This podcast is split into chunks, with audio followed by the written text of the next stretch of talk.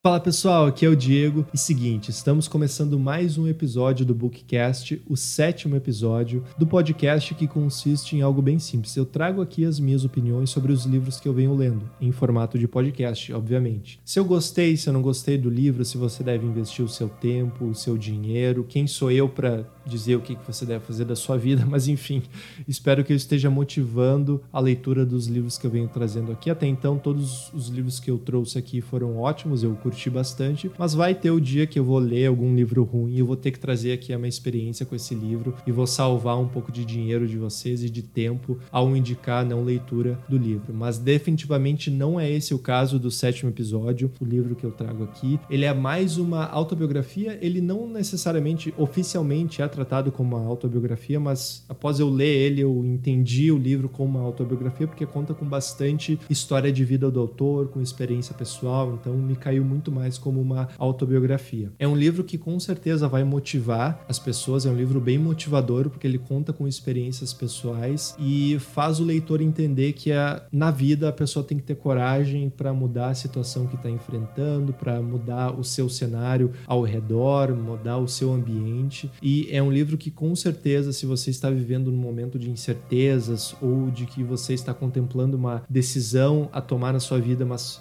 você não tem muita certeza dessa decisão, né? Não tem a coragem necessária e nem as informações necessárias para tomar ou não essa decisão, né? Se você não sabe se vai casar ou se vai comprar um picolé, esse livro ele vai te motivar a tomar ou não essas decisões, né? O nome do livro é Ponto de Inflexão. O nome do autor é o Flávio Augusto. A data original de publicação é 2019, então ano passado, se você está ouvindo esse podcast quando ele foi lançado no ano de 2020 né? A editora é a Buzz e o livro contém 208 páginas. Bom, o livro Ponto de Inflexão conta a história do Flávio Augusto, empreendedor brasileiro que atualmente ele é dono da Wise Up ele é dono do time de futebol Orlando City, da Liga Americana de Futebol. Ele é dono do meusucesso.com e do blog Geração de Valor. Além de outros empreendimentos que eu não consegui descobrir. Certamente ele é dono de outros empreendimentos também, investidor de fundos e tal.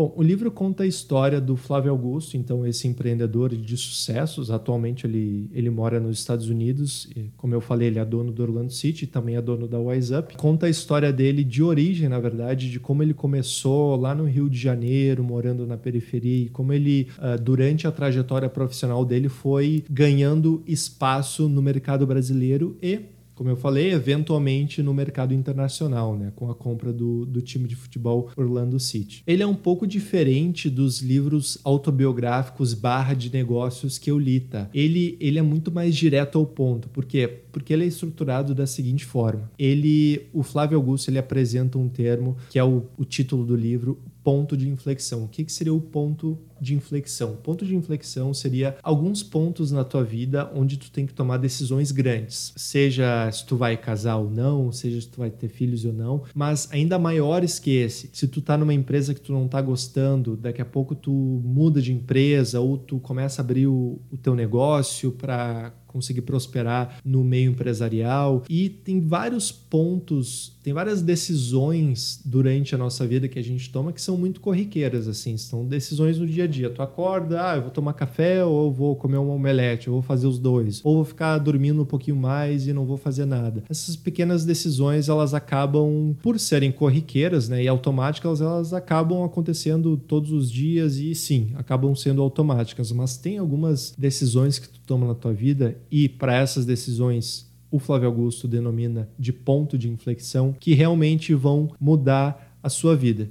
para o bem ou para o mal.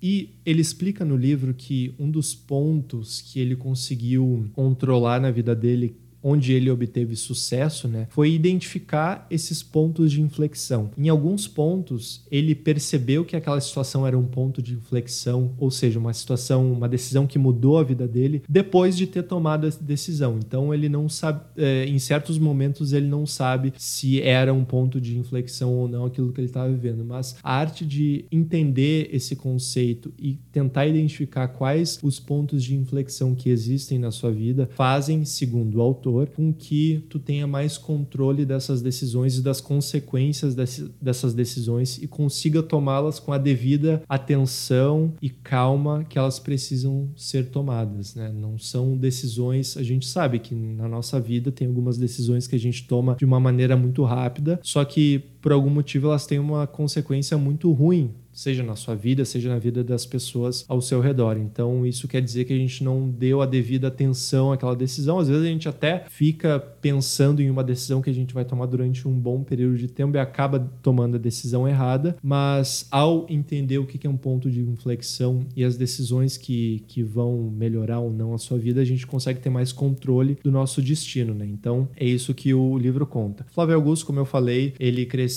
não cresceu em berço de ouro. Hoje, no nos dias de hoje ele é um bilionário, ele é um empreendedor bilionário, ele criou empresas, ele vendeu empresas e com isso ele conseguiu alcançar o sucesso, né? O sucesso eu boto entre aspas aqui porque eu, eu não gosto de falar sucesso como só sendo sucesso profissional, né? Eu gosto de falar de sucesso, para mim sucesso é quando uma pessoa consegue vencer na vida, não só profissionalmente, mas também com socialmente com a sua família tendo uma estrutura ou se você quer viver viajando sem sem vínculos familiares muito fortes não tem problema. Esse é o sucesso é tu conseguir ganhar a sua vida com aquilo que tu gosta e que faz bem para ti e também para as pessoas ao teu redor. Então como eu falei ele não tem uma estrutura ele tem essa estrutura que é diferente das outras autobiografias barra livros de negócio. E durante esse livro ele conta a história dele por 10 pontos de inflexão que ele viveu na vida dele. Ou seja, em vez de o livro ser dividido em capítulos, ele é em capítulos, mas ele é dividido em pontos de inflexão. Os capítulos são os 10 pontos de inflexão que ele traz, o que torna a experiência do livro muito mais prática e muito mais interessante, porque tu não tem alguns conceitos que o Flávio traz durante o livro, mas 90% do livro é história mesmo, é experiência, é o sentimento que o Flávio teve com as decisões que ele tomou, e isso faz com que o livro seja muito legal de ler, muito uh, motivador de ler, né? Acaba te motivando, como eu falei lá no começo, ele acaba sendo um livro motivador. Então, para dar um resumo aqui da história do Flávio, tá? Ele, de novo, eu incentivo que você leia esse livro para entender toda a história, mas basicamente ele, como eu falei, cresceu na periferia do Rio de Janeiro. Ele, nos anos 90, começou a vender cursos de inglês para uma outra empresa e começou a perceber que ele era muito bom nisso até no começo da vida dele, quando ele era um adolescente ainda, ele fazia um, um bico aí de venda de relógio e tal. Então ele já sabia que ele tinha esse, essa veia comercial. E quando ele entrou nessa empresa de, de venda de cursos de inglês, começou a vendê-los, né? Ele percebeu realmente que era muito bom naquilo. Começou a vender muito, a vender muito. Só que chegou em determinado ponto da, da empresa que ele estava, ele estava ganhando bem e tal, mas ele não. Ele começou a não acreditar no produto que aquela empresa estava vendendo. Que eventualmente aquele produto, as pessoas pessoas não gostariam mais daquele produto, que perderia a relevância dele e, consequentemente, a empresa começaria a, enfim, a degringolar e a perder o seu valor. Então, o que, que ele fez? Ele saiu da empresa e criou a própria empresa dele de venda de curso de inglês. Até esse é um dos primeiros pontos ali que ele, que ele traz. Então começou a criou essa empresa que é a Wise Up e começou a vender cursos de inglês, começou a criar a empresa dele, começou a contratar os funcionários dele. Aí depois dos anos 2000 a empresa começou a ter um, um ganho extraordinário assim de market share, de mercado brasileiro e começaram a aparecer várias propostas para que ele vendesse essa empresa. Eu estou falando bem resumidamente aqui da história, tá? Tem muita coisa que acontece no meio dessa história, mas eu estou falando bem de forma reduzida aqui. Então ele começa a receber várias propostas de compra da WhatsApp e eventualmente ele recebe o contato do da Wizard que tentou comprar ele várias vezes e até é bem engraçado essa história porque ele conta que hum, quando o Wizard foi fazer a proposta para ele de compra né, da WhatsApp, uh, no livro ele conta que ele tinha um patrimônio de 9, 10 milhões mais ou menos, o que já é uma, uma coisa incrível assim, mas o cara ofereceu para ele 200 milhões de reais pela escola, pelo WhatsApp. Obviamente que o Flávio ficou tentado a isso, era um cara jovem, tinha seus 20 e poucos anos e daqui a pouco recebe uma oferta de compra da empresa dele de 200 milhões de reais. O que, que ele fez? Ele encarou isso como uma, um ponto de inflexão. Então ele colocou, pesou todas as coisas que tinham em jogo, se o cenário era favorável ou não à venda da empresa, se a empresa dele cresceria ou não nos próximos anos, ele colocou isso tudo na ponta do lápis e decidiu por não vender a empresa. Decidiu, imagina, um, cara que tinha um patrimônio de 9 milhões negar uma venda de 200 milhões de reais que colocaria no investimento e, e renderia um monte de coisa sem ele trabalhar. Ele decidiu que não, porque ele tinha a visão de que aquela empresa cresceria mais nos próximos anos e realmente cresceu. Essa proposta acho que aconteceu ali no meio de 2006, 2007, alguma coisa assim, e o WhatsApp cresceu muito entre os anos de 2009 e 2013 foi o, o, período de maior crescimento da WhatsApp. Então, consequentemente, o Flávio teve a decisão certa de não vender a empresa naquele momento. E quando chegou o ano de 2013, se eu não me engano, quando ele vendeu realmente a WhatsApp, era para uma proposta quase bilionária, assim, era muito mais do que os 200 milhões de reais que, que haviam oferecido a ele pela primeira vez. Então, ele vende a WhatsApp para aquela proposta irrecusável, né? ele não conseguiu recusar aquela proposta. Ele viaja por alguns países da Europa e nesse meio tempo ele começa a se interessar pelo mercado de futebol dos Estados Unidos. Isso mesmo. Hoje em dia a gente sabe que o país do futebol é o Brasil e tal, só que nos Estados Unidos os esportes que têm sucesso lá, basquete, beisebol, futebol americano, eles têm uma receita enorme, assim. O marketing esportivo dos Estados Unidos é uma coisa muito insana, assim. Eles têm é um mercado multimilionário, acho que até bilionário com certeza bilionário, porque tem alguns contratos aí de jogadores que, que, que, chegam a essas cifras, né? Então ele começa a prestar mais atenção nesse mercado de soccer dos Estados Unidos, enquanto ninguém estava prestando atenção, e decide comprar o Orlando City, simplesmente assim, decide comprar o Orlando City, e é, hoje em dia ele é dono do time, ele construiu o estádio lá para o time, contratou o Kaká, que foi jogador aqui no Brasil, jogador da seleção brasileira e tal, e de novo teve sucesso nessa compra. E quando ele vendeu o WhatsApp, ele percebeu que o WhatsApp passou por várias dificuldades depois da venda dele. Então, o, o valor de mercado da WhatsApp diminuiu e ofereceram para ele que ele recomprasse a WhatsApp de novo. E Adivinha, ele recomprou a WhatsApp, ele recomprou a escola que ele havia vendido, a, empresa que ele criou lá nos anos 90, ele recomprou depois de ter vendido ela em 2013, então atualmente ele é dono da WhatsApp também. Mas o que acontece? Tem muitas histórias, como eu falei, no meio de todo esse resumo que eu dei aqui. Uma delas também que é muito interessante, muito legal, é que durante o processo de venda da WhatsApp, na verdade, antes do Flávio decidir por vender a WhatsApp, e quando ele negou a venda da WhatsApp, ele começou a receber várias propostas de outros fundos, de outras empresas e tal, inclusive empresas, fundos de investimento fora do Brasil. E essa história é referente a um desses fundos. Ele viajou para Nova York para apresentar a empresa para um grupo de executivos, tinha executivos desse fundo da Índia, do Brasil, os próprios executivos lá de Nova York. E ele foi viajou então do, do Brasil para os Estados Unidos, para Nova York, para fazer a apresentação do WhatsApp e para mostrar o porquê que ele estava pedindo a quantia que ele estava pedindo para comprarem e tal. Ele teve uma imagem muito legal, assim, que antes da reunião, imagina, uma reunião com executivos desse fundo, com, com gente que costuma investir pesado, bilhões de reais em empresas, bilhões de dólares, no caso, em empresas e tal. E alguns minutos antes, ele estava numa reunião de preparação onde alguns executivos brasileiros estavam dando algumas dicas de como ele deveria conduzir a palestra dele, a apresentação dele e tal. Só que alguns minutos antes ele decidiu tomar um ar assim, dele olhou para a janela e na janela, ao olhar pela janela, ele estava num num prédio super estiloso lá de Nova York, nos últimos andares lá do prédio, ele vislumbrou aquela vista de Nova York, mas ao mesmo tempo ele conseguiu ver o reflexo dele no, no vidro, né? E ele lembrou da época que ele andava de ônibus lá no Rio de Janeiro, onde ele ficava três horas dentro do ônibus entre idas e vindas, né? Porque a empresa que ele trabalhava lá no Rio de venda de, de curso de inglês era no centro, ele morava na periferia, então ele ficava três horas dentro do ônibus e ele lembrou do reflexo que ele via no vidro do ônibus também ao andar de ônibus, ganhar espaço na empresa que ele estava vendendo curso de inglês. Então esse esse comparativo essa nostalgia que ele teve ao olhar para aquele vidro daquele edifício de Nova York com a lembrança dele andando de ônibus dentro do ônibus, eh, sofrendo. A gente sabe que quem anda de ônibus no Brasil sabe, né? Como é, é difícil o transporte público brasileiro. E lembrando essa situação onde naquela época ele estava vendendo a empresa dele a cifras inimagináveis. Aquilo foi um, é uma história bem impactante assim. E claro, eu não cheguei nem perto assim de passar a emoção que o livro passa ao contar, a emoção que o Flávio passa ao contar essa história. Então vale muito a pena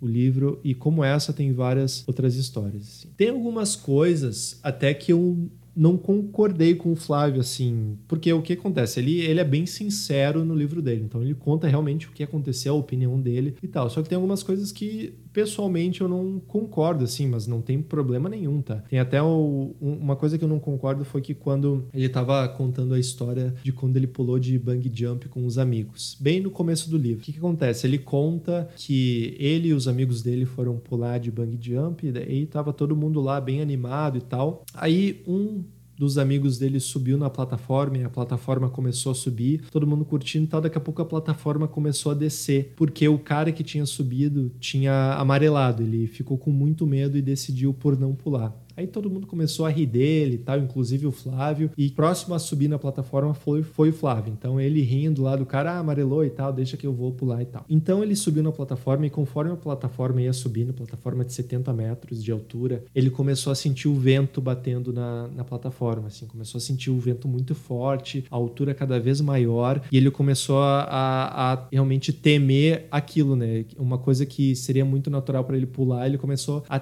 a ter medo, né? A falar, poxa, isso daqui é, é, é mais do que eu pensava, é, é, muito mais alto do que eu pensava. Aí ele tá lá em cima na plataforma e ele traz um pensamento, ele acaba eventualmente pulando da plataforma, só que ele traz um pensamento assim, o seguinte, dentre esses amigos dele que estavam lá embaixo, um deles era gerente comercial, e, ou seja, o Flávio ele era chefe desse gerente comercial. Aí ele coloca no livro, ah, eu tenho que pular porque eu tenho que mostrar para o meu gerente comercial que eu prego coragem não só com palavras, mas com ações também. Só que, claro, perfeito, eu concordo 100% com o Flávio Augusto de que quando tu é líder, tu tem que mostrar por, pelo exemplo o que tu tá pregando nas tuas palavras, né? Se tu pede, sei lá, comprometimento, tu tem que mostrar com com as tuas ações, com o teu exemplo, o comprometimento que tu está exigindo também do liderado. Mas se tu tirar essa situação e colocar a situação no âmbito de sociedade mesmo, eu não concordo que a gente deva fazer as coisas com base na opinião das outras pessoas, sabe? De novo, concordo que no âmbito empresarial faz sentido essa analogia, mas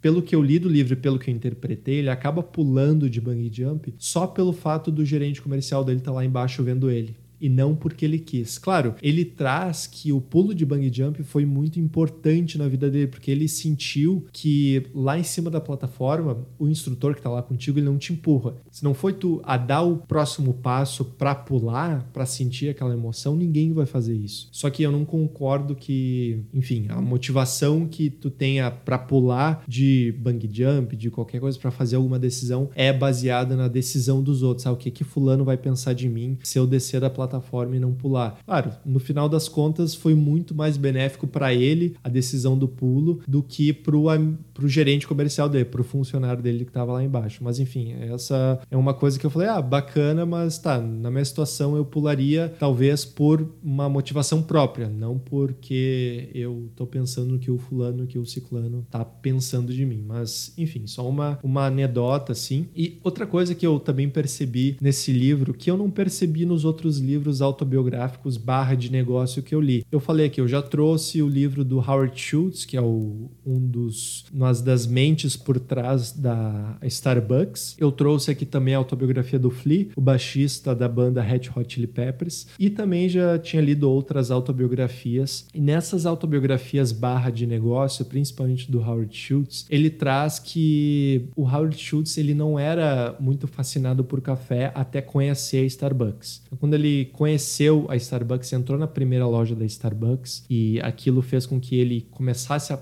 a se apaixonar não só pelo café, mas pela experiência que a Starbucks conseguia entregar para o seu cliente. Ele começou a ficar apaixonado pelo produto e sempre buscou bastante pela qualidade do produto e sempre buscou entender e valorizar a forma que o produto que ele estava oferecendo, o café, a experiência tal, impactava o seu cliente, o seu usuário e a sociedade. Outro livro que eu não trouxe aqui, mas eu, que eu também li e que eu julgo, pelo menos para mim, é o melhor livro de autobiografia que eu já li, o melhor livro de negócio que eu já li, que é o do Phil Knight, o Marca da Vitória. Phil Knight ele é o fundador da Nike, ele é o criador da Nike. E no livro do Marca da Vitória, ele traz bastante a paixão dele pelo tênis, pela corrida, primeiro lugar, pela corrida ele, é, ele era um corredor bem viciado mesmo, e ele traz a paixão dele pela corrida. Então ele acompanhava corredores, atletas e ficava bem fascinado com isso. E conforme quando ele criou a Nike, ele com certeza trabalhou bastante na pesquisa e desenvolvimento de novos tênis, de como o tênis dele poderia ajudar atletas a alcançar marcas inimagináveis e tal. Então ele se importava bastante com a questão da corrida e ele tinha bastante amor por isso, pela corrida. E isso é uma coisa que eu não senti nesse livro assim.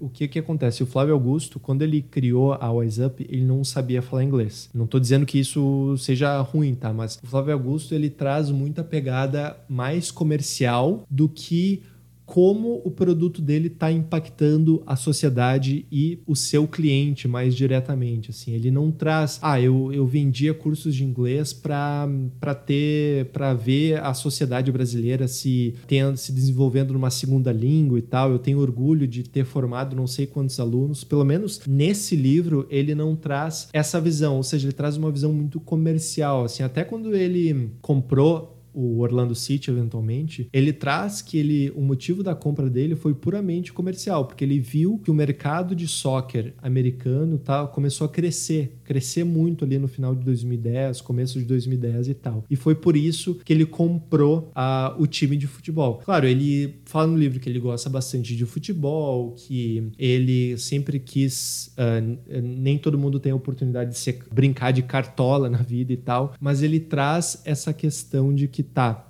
eu vou comprar o time porque eu quero ganhar dinheiro. Claro, óbvio que ele pode ter na cabeça dele, só que ele não traz aqui no livro, a questão de, porra, olha quanta gente eu ajudei com a WhatsApp, olha quanta gente eu ajudei com o Aluno City, mas não aparece aqui. Porém, quando ele cria o Geração de Valor, que é um blog que ele começou em 2009, se não me engano, 2010, que ele compartilha várias dicas de negócio, aí ele fala, porra, eu criei isso e eu estou recebendo muito retorno positivo das pessoas lendo as minhas experiências comerciais de gestão de pessoas, minhas dicas empresariais e tal. E eu estou recebendo um retorno muito bacana que é além do retorno financeiro, de que pessoas começaram negócios por causa do meu blog, pessoas foram motivadas a mudarem de vida por causa do meu blog e tal. Então ali ele fala que realmente teve um retorno muito grande. Mas eu não estou falando aqui que isso é errado, tá? Que o Flávio Augusto deveria ser apaixonado pelos produtos produtos que ele cria e por como esse produto afeta a sociedade. Eu não estou falando isso. Isso não, não existe certo ou errado. É só uma perspectiva diferente que eu tive quando comparando essa autobiografia com outras que eu falei aqui. A da Nike, a da Starbucks, até da. Hum, se tu for comparar do Flea, do baixista do Red Hot Chili Peppers, ele é um cara de sucesso, obviamente, é o baixista de uma das bandas mais famosas dos últimos tempos, e ele traz a paixão dele pela música,